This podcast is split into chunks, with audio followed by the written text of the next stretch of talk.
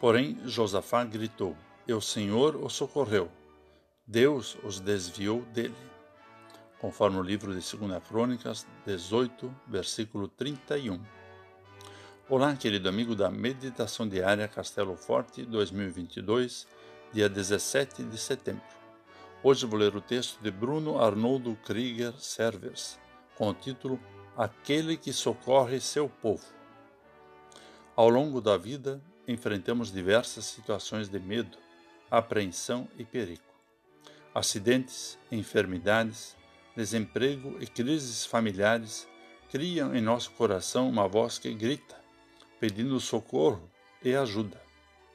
Josafá, rei de Judá, experimentou essa terrível experiência na batalha contra Ramote e Gileade.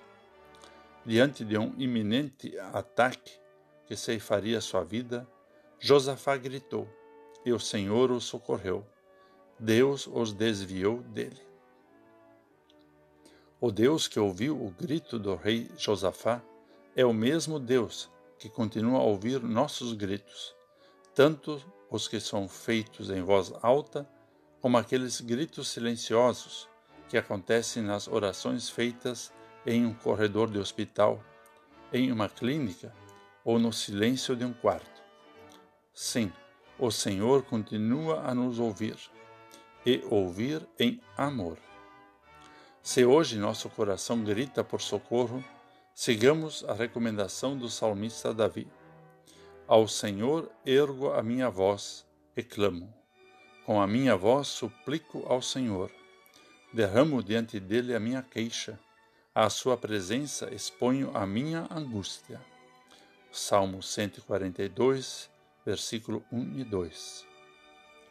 Confortador é saber que nosso Deus escuta e socorre. Mais confortador ainda, porém, é saber que este mesmo Senhor nos socorreu no nosso pior destino, o inferno. Por meio da morte e ressurreição do seu Filho Jesus, Deus nos garante perdão e salvação, libertando-nos do inferno e nos colocando no céu, por graça e amor. Diante dos medos e perigos, levemos ao Senhor nossos gritos em alta voz ou no silêncio de uma oração. Vamos falar com Deus. Senhor Deus, agradecemos por sempre ouvires nossos gritos de socorro. Continua a nos socorrer, perdoar e salvar. A ti levamos, Senhor, nossas súplicas. Em nome de Jesus. Amém. Aqui foi Vigan Decker Jr. com a mensagem do dia.